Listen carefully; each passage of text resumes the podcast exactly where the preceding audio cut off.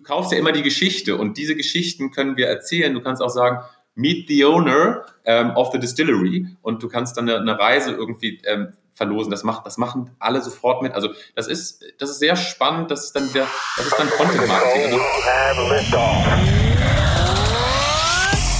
Herzlich willkommen bei Rocket Fuel, dem Podcast zu Innovation und digitaler Transformation mit Oliver Kemmern. Ich bin dieses Jahr äh, schon echt zweimal in die USA geflogen, fliege demnächst wieder in die USA. Das heißt, ich bin auf Flughäfen zu Hause mittlerweile. bin da gar nicht so stolz drauf, aber manchmal kommt man ja gar nicht anders weg. Und jedes Mal, wenn ich durch die Sicherheitskontrolle laufe, laufe ich durch einen großen Store. Früher hieß das der Duty-Free-Store. Heute guck mal da genauer hin. Ich gucke jetzt auf jeden Fall genauer hin. Und das ist ein, ein, ein Store von den Gebrüder Heinemann. Und ich freue mich sehr, weil das nämlich ein total spannendes Thema ist, dass ich heute den ähm, Director Marketing von Gebrüder Heinemann, nämlich den Jens Polkert, hier bei mir zu Gast habe. Hallo Jens. Moin Olli, oder bei euch sagt man, glaube ich, Gude um die Zeit. Gute. Ja. Hier im Norden also, ist es Moin. Insofern Moin. Äh, schön, dass es klappt. Freut mich auch. Ähm, ich habe es ein bisschen dramatisch äh, angezogen, aber es ist ja total cool. Es ist ein Laden, wirklich, ähm, man muss dazu sagen, Familienunternehmen, Gebrüder Heinemann. Ja. Umsatz knapp 4 Milliarden Euro. Mhm.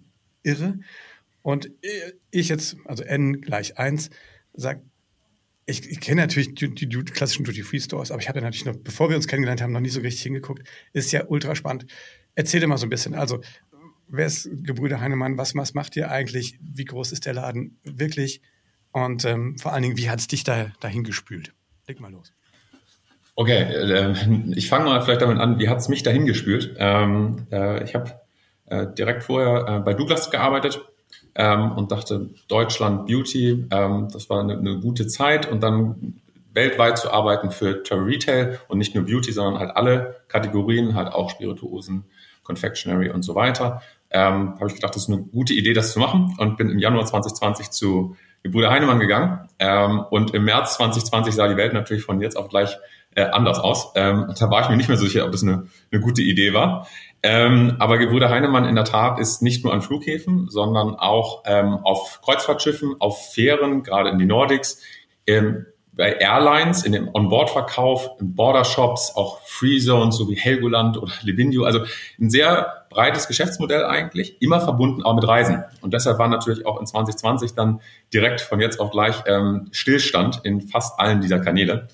Ähm, aber wenn ich ein bisschen vorspule und jetzt auf 2024 schaue, dann äh, kann ich sagen, das war eine extrem gute Idee, bei Heinemann zu starten, weil es einfach, wie du gerade schon so angerissen hast, ein sehr faszinierender Markt ist, weil du halt eine Reichweite hast im Handel, die einfach gegeben ist, weil die Menschen sind ja auf einmal da und stehen in deinem Store oder vor deinem Store, weil sie gerade durch die Sicherheitskontrolle kommen. Und es ist halt nicht der äh, zwingend geplante Einkauf, sondern zum Teil ähm, dann halt auch eher der, der zufällige Einkauf. Und ähm, Deshalb ist das super vielfältig und glaube ich gerade aus dem Marketing heraus ein sehr anderer Case, als die man sonst so kennt. Und ja, da freue ich mich mit dir darüber zu sprechen. Ja, das ist, ich habe mit, mit, äh, mit hier, wir haben ja mit dem Pressesprecher von der Lufthansa habe ich mal einen Podcast gemacht und er sagte, solange das, äh, solange das Beam nicht erfunden wird, werden die Leute fliegen. Ja? Also fliegen. Vielleicht die Kreuzfahrtschiffe kann man diskutieren, aber das heißt, das ist natürlich auch total spannende Nische. Ne? Kannst du so einen kleinen historischen Abriss geben? Also wann sind die Gebrüder Heinemann das erste Mal auf die Idee gekommen, sowas zu machen? Seit wann gibt es so, sowas tatsächlich? Also Gebrüder Heinemann selber gibt es schon seit ähm, 1879. Ähm, also äh, klassisch mal in Hamburg gestartet als Schiffsausstatter. Also die, ne, die Waren, die gebraucht wurden, um Schiffe zu versorgen, um über den Atlantik zum Beispiel zu fahren. Deshalb sind wir auch immer noch in einer zollfreien Zone in Hamburg, was heute die Hafen City ist.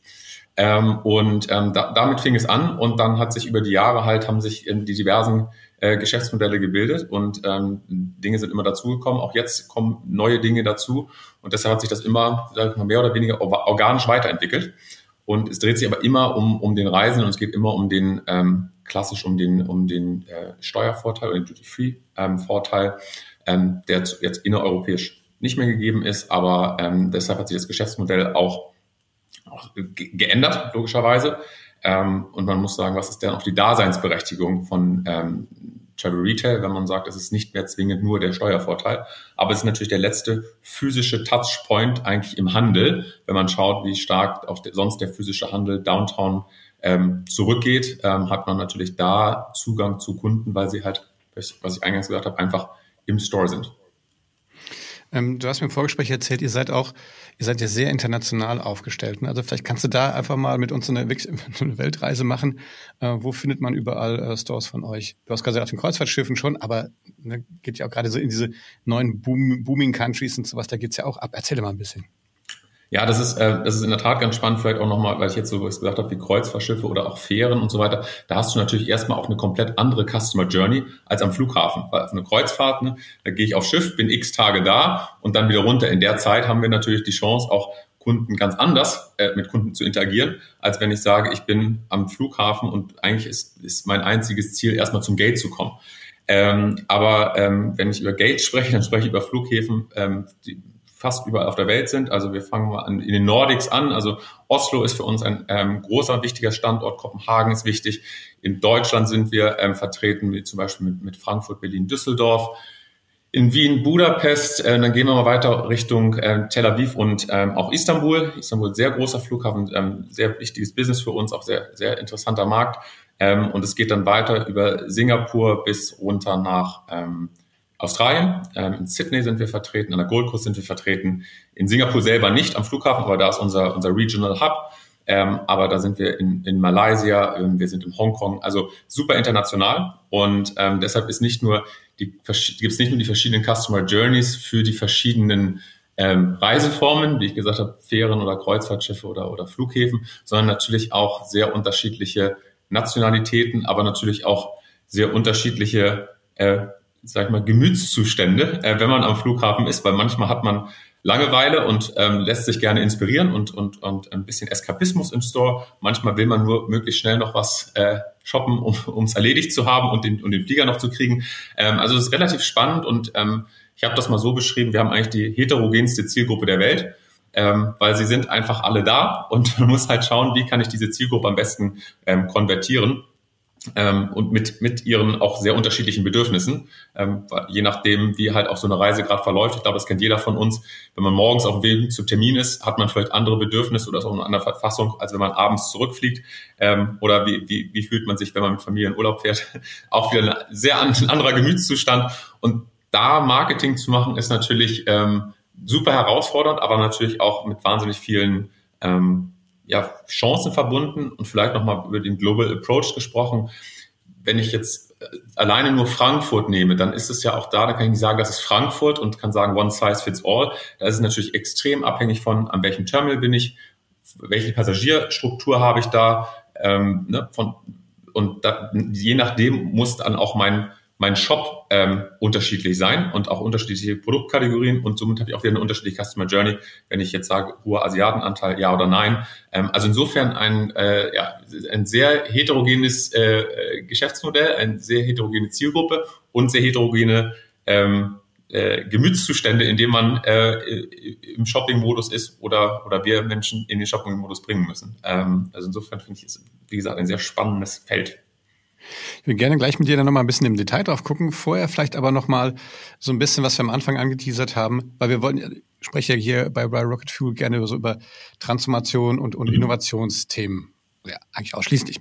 Und äh, ich sag mal, also eine, ich nenne es immer die biologische Disruption, die eigentlich durch die, durch die Corona-Pandemie stattgefunden hat.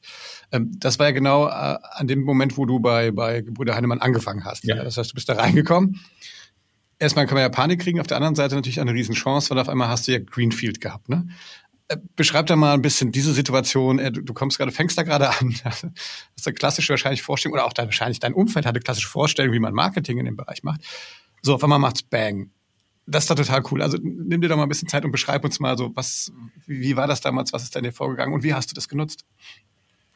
Ja, das ist, äh, ich, wir haben es auf wahnsinnig vielfältige Art und Weise genutzt. Ähm, ich kann vielleicht erstmal sagen, ja, jede, Kri jede Krise muss man als Chance nutzen. Also und ich glaube, ich habe ich hab Lehman Brothers mitgemacht, ich habe September 11 mitgemacht, ich habe mal im Startup ähm, auch äh, das Thema ähm, Insolvenzverschleppung oder drohende Insolvenzverschleppung äh, mit, mitgemacht. Also insofern, jede Krise bringt immer erstmal eine irre Chance. Und das, ähm, ich glaube, da kann man immer viel draus machen.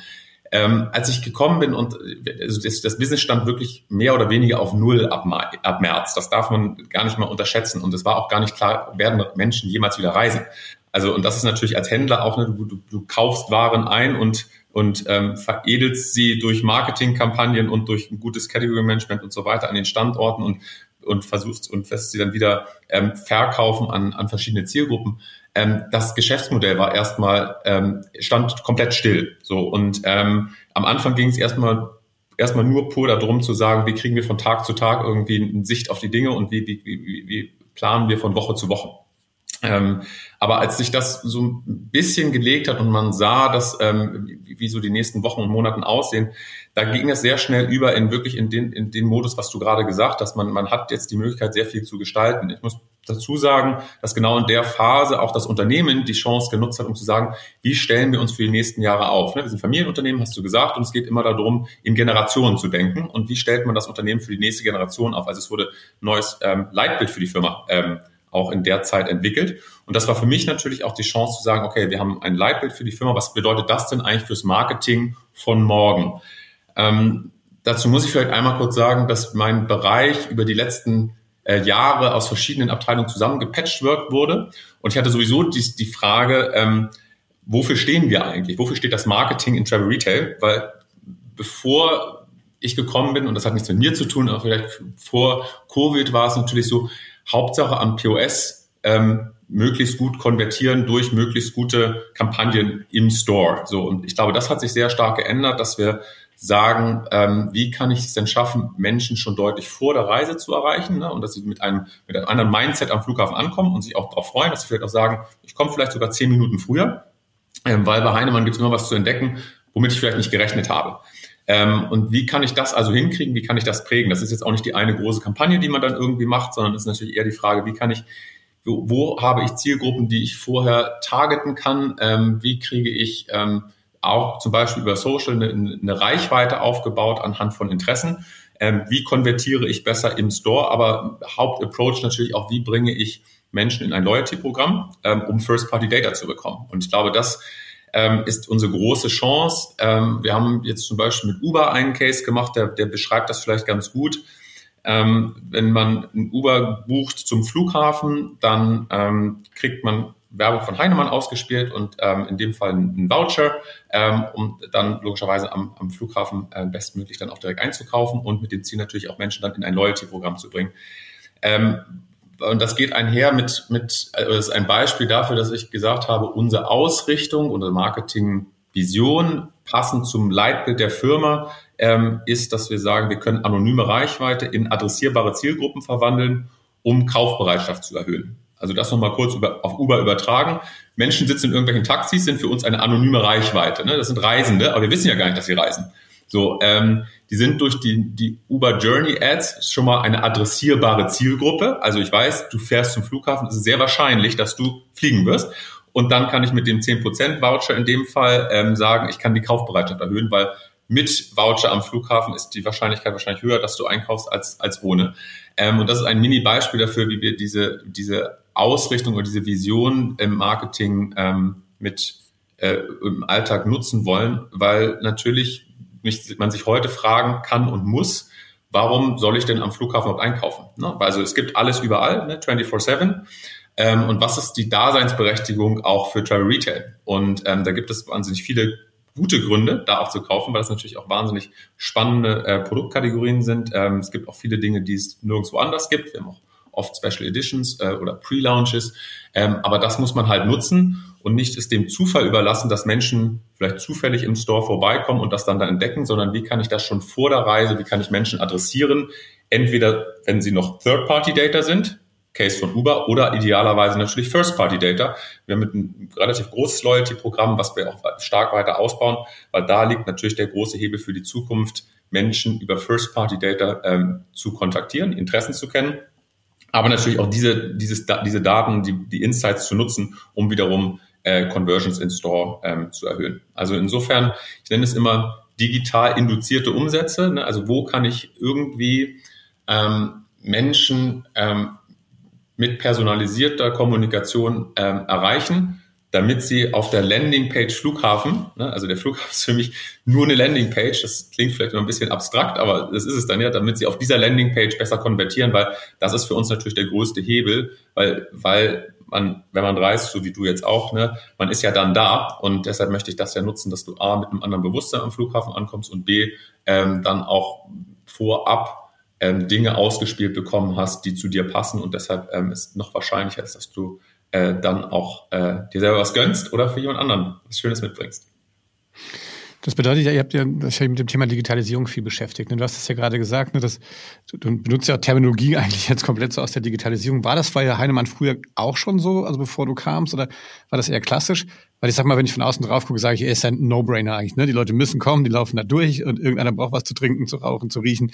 So, bums, das läuft da schon.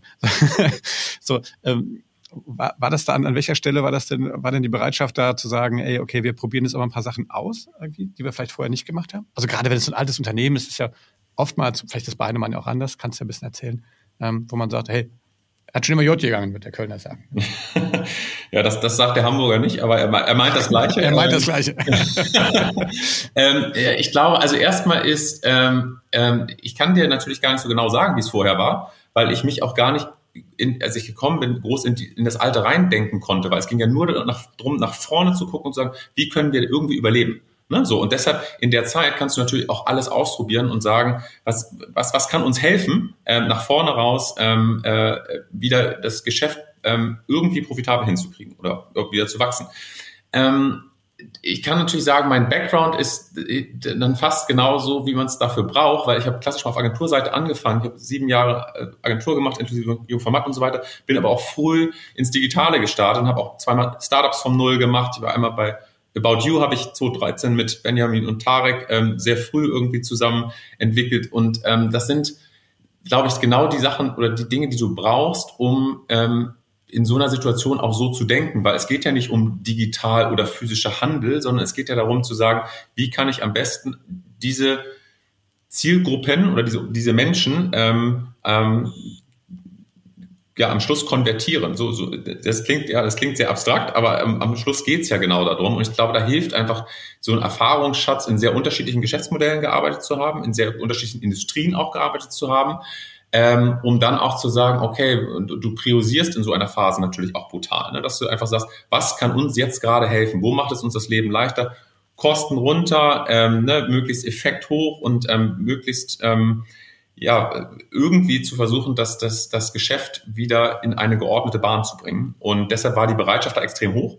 Und ich finde auch, dass ähm, das ist natürlich auch mal so ein bisschen Moment of Truth, weil ich finde, ich habe die Firma oder das Unternehmen so kennengelernt, es ist groß genug, um so eine Krise zu überstehen. Das hat auch nicht jeder geschafft in der Zeit, logischerweise. Ähm, ist aber auch klein genug, oder man würde sagen agil genug, ähm, kurzfristig ähm, Entscheidungen zu treffen. Und ich hatte in der Zeit immer einen extrem großen ähm, Handlungsspielraum auch, weil es, wie, wie gesagt, um die Sache ging und nicht um Innenpolitik oder, oder Selbstdarstellung, sondern es ging darum, einfach äh, das, das, das Business zu sichern. Ähm, und deshalb habe ich das als extrem positiv wahrgenommen, als ein Umfeld, was halt ja äh, daran interessiert ist, das, das Business wieder voranzutreiben. Hm. Das ist ganz schön Stichwort geliefert, das Thema agil. Ähm, ist, sind, konntest du denn Sachen quasi, die ähm, in, der, in, der, in der Pandemiezeit hat man ja viele, ähm, viele Sachen einfach mutig gemacht. Also mhm. das habe ich auch viel erlebt in verschiedenen Unternehmen. Je, je größer, umso so mutiger haben die sich gefühlt, weil sie auf einmal Teams eingeführt haben oder sowas. Wie viel ist denn sozusagen auch von diesem Mindset geblieben danach? Also jetzt ist ja schon vier, fünf Jahre her. Konntest du Sachen retten oder hast ist das diesen Ruck auch durch das, durch das Team gegangen? Ähm, oder ähm, sagt er, nö, das war eigentlich zu dem Zeitpunkt wichtig und jetzt ist es wieder Business as usual? Nee, ich glaube, also zum einen haben wir wirklich nachhaltig auch also Dinge relativ schnell, relativ schnell entschieden und gemacht. Ne? Also wir haben äh, gerade gestern darüber gesprochen, dass wir, als ich kam, wenn du Loyalty-Mitglied werden wolltest, musstest, hatten wir vier externe Firmen, die in dem, in dem äh, Sign-up-Prozess involviert waren. Also das ist ein Papierformular, was du ausfüllen musstest, dann wurde das, dann wurden die Daten digitalisiert, dann wurde eine Plastikkarte dir zugeschickt und so weiter. Das haben wir halt ähm, zu einem Zeitpunkt, sorry, ähm, da haben wir einfach entschieden, das ist jetzt ein digitaler äh, Sign-up-Prozess mit zwei Schritten und das war's. Also da haben wir gar nicht groß gefragt. Davon profitieren wir natürlich heute noch. Ähm, genauso hat man am Anfang, hattest du zehn Prozent auf deinen ersten Einkauf. heute hast du zehn Prozent auf deine E-Mail-Adresse.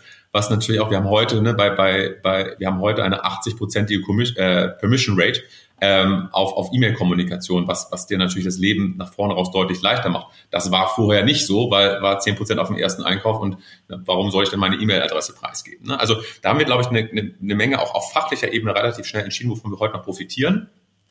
Ich kann vielleicht ein bisschen darauf eingehen nochmal, weil ich gesagt habe, wir haben, wir haben für uns selber eine, oder ich habe eine Marketing-Vision entwickelt, anonyme Reichweite in adressierbare Zielgruppen äh, verwandeln, um Kaufbereitschaft zu erhöhen.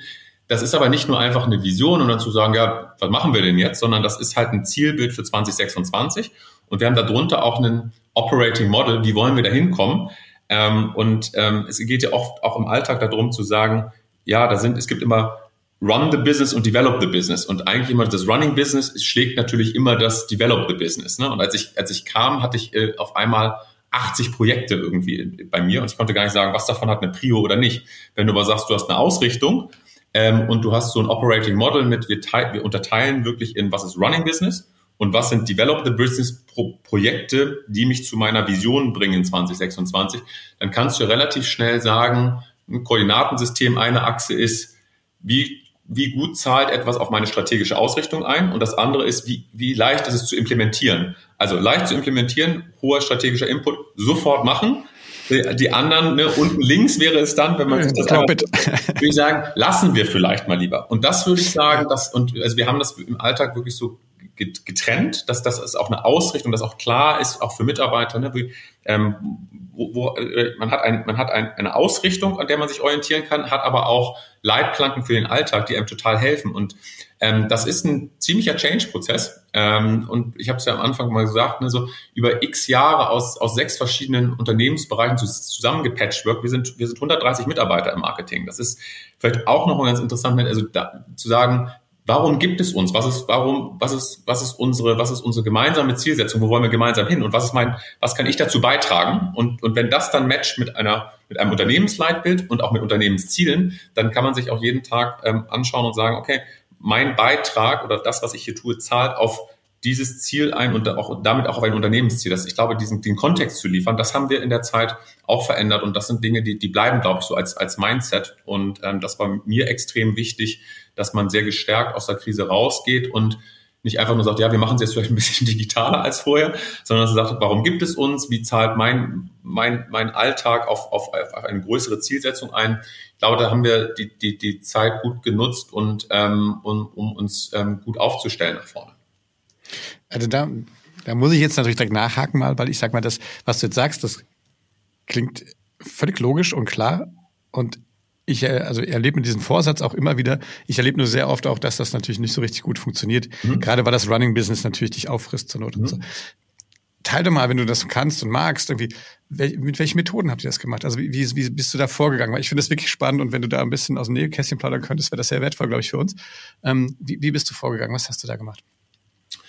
wir haben uns erstmal klassisch angeschaut, wenn ich sage, ich möchte 2026 dieses Zielbild erreichen. Ähm, was, was fehlt mir dafür heute? Das kann prozessual sein, das kann Skills sein, das kann auch sein, dass mir die Struktur im Weg steht oder und und und. Ne? Erstmal sagen, was, was brauche ich eigentlich dafür? Um dann da auch wieder zu sagen, wie priorisiere ich da? Ähm, wir haben auch in der Tat im, im zweiten Schritt jetzt nochmal gesagt, wo steht uns die Struktur im Weg? Ne? Ähm, wo, wo, wo würden wir da ähm, Änderungen haben? Wo, wo haben wir vielleicht, wo müssen wir auch tra trainieren, ne? wo, wo fehlen uns äh, vielleicht auch, auch, auch Skills. Ähm, und ähm, das, ich glaube, das haben wir relativ sehr oder sehr strukturiert eigentlich äh, uns angeschaut. Ähm, Im Zuge dessen aber auch, so banal es auch klingt, so die Kernprozesse angeschaut, end-to-end, -end, wo sind wirklich, wo sind, wo sind die harten Painpoints und wo, wo muss ich die irgendwie auch aushebeln. Also ich würde mal sagen, eben nicht nur top, top down, ja, wir haben eine Vision, das war's, sondern einmal auch bottom up, wirklich zu sagen, wo, wo, wo knirscht es denn auch im Alltag? Ich glaube, das brauchst du. Du brauchst beide Betrachtungsweisen. Ähm, um, um, um zu sagen, wie komme ich da hin? Und ähm, wir haben es dann auch, du musst gewisse Dinge natürlich auch institutionalisieren, dass du sagst, es gibt für, für ich habe vier verschiedene Bereiche. Es gibt jeden Monat ähm, ähm, zu dem Develop the Business einen, einen Joe Fix. Es gibt Quartalsreviews. Wir machen einen Tag Review Run the Business und der zweite Tag ist Review, Develop the Business. Also es ist sehr institutionalisiert und nicht einfach nur, ja, wir nehmen uns mal Projekte vor ähm, und, und das war's. Also ich glaube, du musst es halt ähm, im Alltag einfach konsequent leben ähm, und auch natürlich die Freiräume dafür schaffen. Und natürlich, ich gebe dir total recht, das knarzt immer, aber ähm, ich kann natürlich auch sagen, ähm, ich, also es fängt mit einer Priorisierung schon mal an ähm, und dann aber auch die, die, den Raum zu gewähren, dass diese Dinge äh, erfolgen können slash müssen. Weil wenn wir noch weiter nach vorne schauen, ähm, wenn wir Richtung AI, KI schauen und so weiter, braucht, also da, da wird es ja nicht mehr sagen, ja, ich, Hauptsache ich habe meinen mein Alltag irgendwie erledigt, sondern ich muss ja immer den Freiraum haben, ähm, neue Dinge auch nutzen zu können, um wieder ein Stück weiter zu wachsen als, als, als ähm, Bereich. Ja, wenn du von wir sprichst, wenn, wen meinst du da genau? Äh, wir meine ich meinen Bereich. ja, also, aber weil du sagst, eine Bottom-up, ich fand das spannend. Ne? Also ist das jetzt, äh, du hast es ja selber eigentlich schon gesagt, weil ich finde, du hast gesagt 160 Leute. Welche, 130, welche, 130. 130, Entschuldigung. Na, vielleicht die 30, die kommen, die kommen bestimmt noch dieses Jahr dazu. Aber wie, ähm, ja, wie ist das? Also äh, sind da wirklich alle dabei? Ist es das so ein bisschen OKR-mäßig, also dass man das kaskadiert nach oben? Oder ist es äh, tatsächlich so, macht ihr Workshops mit allen, sind in diesen Meetings alle dabei? Also wie schaffst du es, dass, dass alle, weil ich vermute mal, ihr seid ein internationales Team, du kannst ja wahrscheinlich nicht die deutsche Strategie jetzt unbedingt auf die, auf die asiatische oder sowas äh, draufdübeln. Ähm, wie, wie kriegst du da in so ein großes Team äh, so ein Commitment rein? Ja, vielleicht äh, einmal noch kurz vorab, weil man denkt natürlich, wow, 130 Leute ist echt eine Menge. Ne? Auf der anderen Seite, das ist auch wieder interessant, wenn es ist ein Business, was heute extrem schwer skalierbar ist, also gerade das Marketing-Business. Genau aus den Gründen, die ich vorhin gesagt habe. Jeder Flughafen ist unterschiedlich, ähm, ne? jeder Shop ist unter, im Zweifelsfall sogar unterschiedlich. Ähm, und das, was du äh, in Frankfurt A machst, muss nicht in Frankfurt B funktionieren und muss noch lange nicht irgendwie äh, woanders funktionieren. Also das, du hast relativ geringe ähm, äh, Skalierungseffekte, auch in der Arbeitsweise. Wir haben, es gibt natürlich ein paar grundlegende Dinge, die kannst du ähm, standardisieren und auch automatisieren, aber es ist heute wirklich zum Teil, weil wir auch die ganze Planung von Promotions mit Lieferanten und so weiter an den Flughäfen machen. Das ist schon sehr Einzelmeisterarbeit. Ähm, aber um auf den Punkt einzugehen, was du eben gesagt hast, ähm, ich glaube, also ich arbeite eigentlich immer so, es geht einer oder es war dann in den Fällen ich, deswegen gesagt habe, es gibt immer so einen, einen, einen Startpunkt, wo man sagt, ich habe eine grundlegende Idee, ich habe eine grundlegende Richtung, wo ich glaube, wo es hingeht. Und dann mit einem sehr kleinen Team erstmal zu sagen, lass uns da mal zwei, drei Runden drehen, das Ping-Pong und weiterentwickeln und dann nach und nach mehrere Menschen dazu nehmen. Ich glaube nicht daran, dass es gut ist, am Anfang immer alle Menschen in einen Raum und jeder versucht mal drauf loszudenken, sondern ich glaube, du musst in, in kleinen Runden sehr intensiv arbeiten und mal mit, mit gewissen Hypothesen äh, starten und auch dann mit gewissen äh, Lösungsvorschlägen äh, dann, dann in die nächste Iteration gehen und so weiter. Und ich glaube, dass und das ist auch lustig, wenn man, ich habe es neulich bei mir im, im Telefon gefunden, der allererste Entwurf für die Marketingvision, den habe ich mal nachts um drei in der Tat auf einem Notizzettel geschrieben in meinem Telefon, weil ich, ähm, weil ich äh, nachts aufgewacht bin und mir in den Kopf gekommen ist. Und ähm, der, das ist, das ist vom Endergebnis sind das würde ich mal so sagen so 60 Prozent.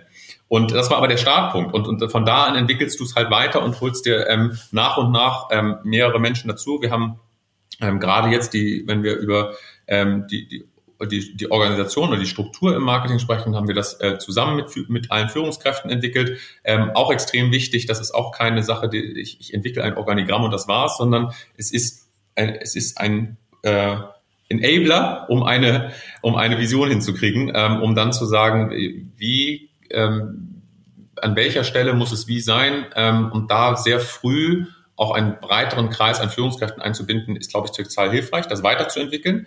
Ne? Und dann ist, dann ist man, wir haben, wir haben immer gesagt, wir arbeiten in Versionen. Auch das, wir haben, wir hatten, als wir auch die Marketing-Vision entwickelt haben, meine Version, die ich nachts um drei geschrieben habe, war die Version 0.1. Eine ganze Zeit lang haben wir auf der 0.3 gearbeitet und irgendwann waren wir auch das eine 0.8 und hier war es das auch. Also wir, wir waren dann fertig und haben gesagt, aber wir werden in ein paar Jahren drauf gucken und sagen, ist die 0.8 eigentlich noch gut? Ähm, oder müssen wir uns jetzt, ähm, müssen wir nochmal uns hinterfragen und entwickeln es wieder ein Stück weiter? Also auch da vielleicht so eine digitale Denk- und Arbeitsweise, in ein relativ traditionelles, großes Unternehmen übertragen, aber dann, dann ist es auch gar nicht mehr, ja, das ist digital oder das ist physisch, sondern es ist eine Arbeitsweise, die mir hilft. Und ich glaube, dann kriegst du auch sehr schnell eine, eine hohe Akzeptanz dafür. Arbeitet ihr eigentlich nur remote oder arbeitet ihr auch ähm, vor Ort irgendwo gemeinsam? Nee, wir arbeiten, also wir, de, de, ähm, mein Team sitzt komplett in, in, in Hamburg. Ähm, wir, ähm, und wir haben dann, wir haben eine Dotted Line nach, äh, nach Singapur ähm, und nach ähm, Australien und haben natürlich auch die Kollegen noch in Miami. Also wir sind über die Welt an drei Standorten, ähm, mehr oder weniger. Schon sehr geil. ähm, ich würde gerne das mal an der Stelle noch mal ein bisschen mit dir jetzt in die, in die, äh, vielleicht noch ein bisschen mehr in die Zukunft reisen. Du hast ja. gerade so Develop the Business. Also gibt es ja so zwei Möglichkeiten im Prinzip. Du kannst auf der einen Seite sagen, wie kann ich aus meinem Bestand, ne, wie kann ich den optimieren, wie kann ich das evolutionieren, besser, besser machen. Und man kann ja im Prinzip so, so Strategic Foresight-mäßig sagen, was passiert denn vielleicht auch, wenn sich Reisen komplett verändern? Also, dass man wirklich sich mal komplett von dem Business löst. Macht ihr sowas auch?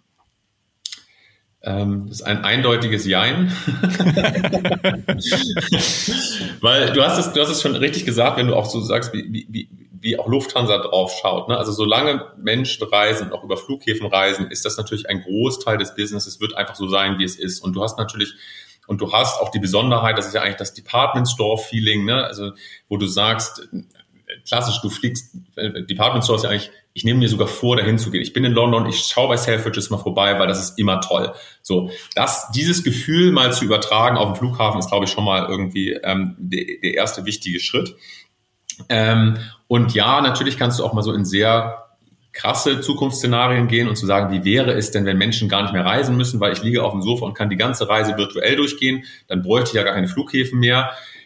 Kannst du machen, ist vielleicht aber jetzt auch mit einer Sicht auf, auf ein, zwei, drei, vier Jahre äh, durchschnittlich zielführend. Ich glaube, da ist es wichtiger zu sagen, wir haben ja ein Businessmodell, wo, wo Menschen da sind. Wie kann ich also mein, wie kann ich mein Marketing so bauen, ähm, dass der Reisende davon profitiert, ne, weil er einfach sagt, dass es irgendwie personalisiert und dass es irgendwie, es fühlt sich extrem gut an. Ne. Wir haben gesagt, das ist so ein Valuable Travel Companion, also jemand, der ne, sagt, Reinemann ist ein wertvoller Reisebegleiter und wir sagen als Unternehmen, wir verwandeln ähm, Reisezeit in wertvolle Zeit. Ne? Was heißt das denn eigentlich? Ne? Das mal zu übersetzen, wie kann ich dieses Gefühl in den Menschen erzeugen? Das finde ich ist schon Vision genug, um zu sagen, lass uns damit mal anfangen, weil sich zu überlegen, wie es wäre, wenn Reisen noch virtuell ist, ist vielleicht dann ja, kannst du machen, aber ist vielleicht im Moment dann nicht so wahnsinnig zielführend. Und, und ich glaube, wenn man sich nochmal das anschaut, wie, wie, wie macht man sonst Marketingkampagnen? Ich, man, man versucht eine Reichweite aufzubauen, ne? man, man versucht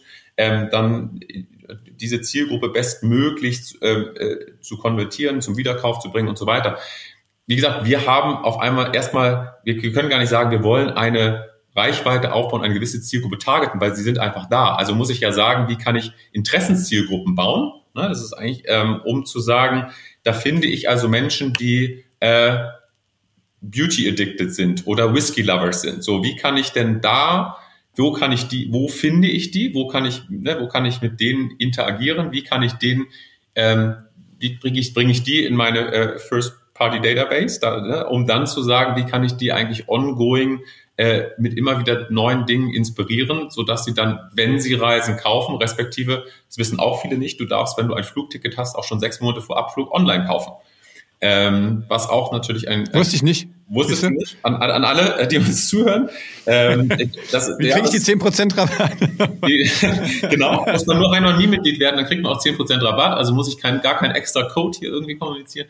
Ähm, nein, das ist aber total, ähm, das ist, äh, das ist äh, auch da wieder natürlich eine totale Chance zu sagen, ich muss halt nur wissen, dass du reist. So, und jetzt muss ich ja sagen, wie, heute hast, hast du als Reisender gar kein Interesse dran, mir mitzuteilen, dass du reist. Also muss ich sagen, hey Oliver, sag mir, wann du reist und du bekommst Punkt, Punkt, Punkt. Ne? Also du musst immer irgendwie um einmal mehr um die Ecke denken, du musst immer ein Smarter sein. Ähm, aber ich nenne immer ein Beispiel, ähm, wenn man das gerade einem weiblichen Publikum sagt, wenn man sich vorstellt, sagt, hey, sag mir, wann du reist und du kannst dir am Flughafen ein Chanel Trial Kit abholen. Ne? Sagt erstmal jeder, jo, wäre gar nicht so schlecht. Ähm, was würdest du, was würdest du generieren? Ne? Du würdest erstmal wissen, dass Menschen reisen, weil sie müssen es dir mitteilen. Das hilft uns, weil ab dem Moment bist du für mich im Markt. Ne? Vorher bist du quasi für mich nicht adressierbar. Du bist ja immun gegen, gegen, gegen meine Kommunikation, weil du kannst ja gar nicht kaufen.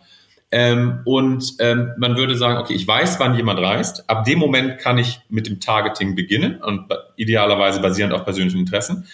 Würde aber auch sagen, wenn du am Flughafen ankommst dann und du kannst dir dein Trial Kit abholen, generieren wir natürlich Kontakt mit unserem Verkaufspersonal. Super wichtig, weil die haben natürlich, die sind auch ein Valuable Travel Companion, weil die haben Beratungskompetenz und so weiter. Und ich generiere natürlich ähm, Produkttests ähm, und, und Trials, äh, was natürlich auch für, für unsere Partner irgendwie relativ wichtig ist. Wir haben den Case noch nicht gemacht. Ich glaube da sehr, stark, sehr stark dran, den zu tun. Und ähm, man sieht aber auch, diese Bereitschaft, mit der Industrie zusammenzuarbeiten, ist extrem hoch und die, die Lieferanten, also die ganzen großen Marken, haben auch ein großes Interesse daran, neue Wege zu gehen und das, das bringt ähm, Spaß, das auch immer gemeinsam zu machen. Wir sagen auch immer, dass wir immer mit Lieferanten zusammen Dinge ausprobieren und das nicht, äh, nicht zwingend alleine machen.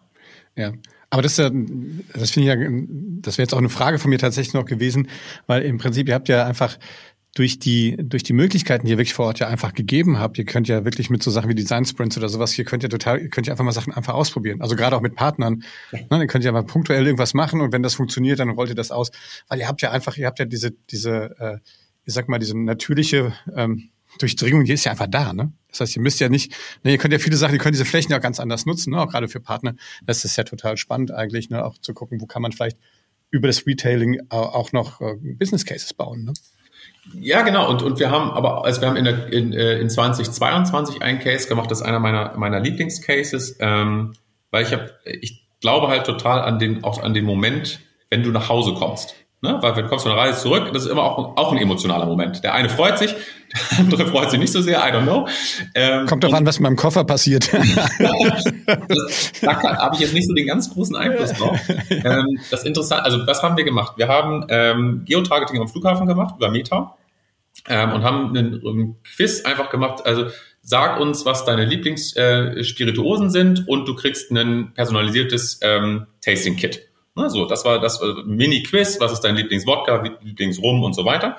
Ähm, und dann hast du in der Tat ein, ein, ein ähm, Tasting-Kit nach Hause gekommen, also wirklich Miniaturen deiner, deiner Lieblingsspirituosen. Ähm, ähm, ähm, und von da an begann eine ähm, begann eine eine E-Mail-Kommunikation über acht bis zehn verschiedene ähm, ähm, Anstöße über x Wochen und Monate, weil wir gesagt haben, wir wollen ähm, vertesten, ob wir es hinkriegen, Interaction over Time hochzuhalten. Also basierend auf deinen Interessen, das sind deine Lieblingsspirituosen. Klar, du musstest mir deine Adresse und deine E-Mail-Adresse geben. So, das war schon mal gut. Das heißt, ich konnte dich danach kontaktieren. Und dann war halt, hey, was hat dir am besten gefallen? Ähm, ne, es gibt irgendwie äh, Rezepte, es gibt irgendwie Hintergrundberichte und, und, und, und, und. Es gab, es gab verschiedene ähm, äh, Interaktionen. Und mit dem Ansatz haben wir eine, eine ähm, achtmal höhere Interaction Rate gehabt im Vergleich zu, zu normalen Newslettern. Und ähm, das ist, finde ich, so ein klassischer Case, wo du sagst, ja, die, die E-Mail-Ketten danach, die müssen irgendwann automatisiert und standardisiert durchlaufen. Ne?